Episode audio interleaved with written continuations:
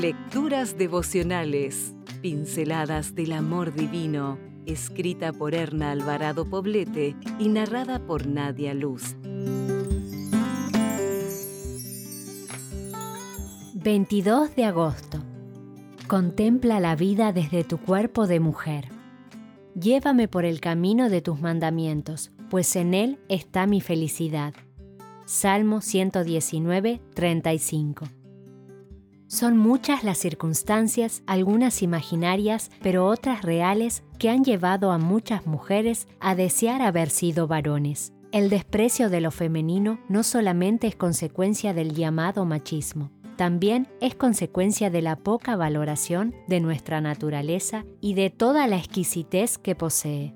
Por supuesto que es un derecho vivir con dignidad, y esta debe ser rescatada desde nuestro interior.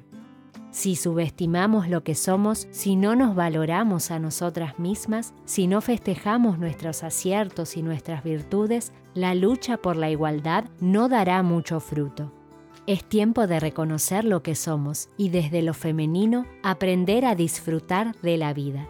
Intuitivas por naturaleza, las mujeres podemos advertir terrenos peligrosos y evitar caminar por ellos, lo que nos salva de muchos percances físicos, emocionales y espirituales. Detallistas e ingeniosas, podemos crear belleza donde quizás pocos la ven. Eso nos incluye a nosotras mismas en nuestro arreglo personal. Emocionales y sensibles, podemos reír y llorar cuando acompañamos al que sufre y al que está alegre. Podemos dar afecto y expresar lo que sentimos sin máscaras. Orientadas al aquí y a la hora, nuestra naturaleza práctica nos permite atender una agenda de actividades con prontitud, agilidad, cuidado, organización y precisión, algo que a muchos varones les cuesta mucho románticas y cariñosas. Hacemos que el contacto físico con el esposo sea cálido, tierno, placentero y no simplemente una relación sexual fría y sin conexión.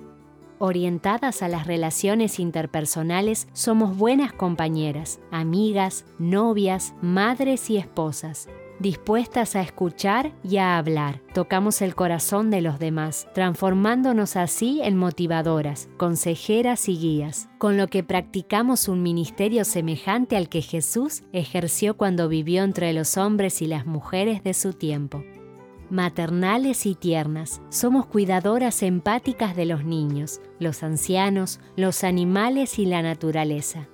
El placer de ser mujer comienza agradeciendo a Dios por la forma en la que te hizo y termina demostrándote a ti misma y a los demás que la vida vista desde un cuerpo y una mente de mujer es maravillosa y gratificante. Si desea obtener más materiales como este, ingrese a editorialaces.com.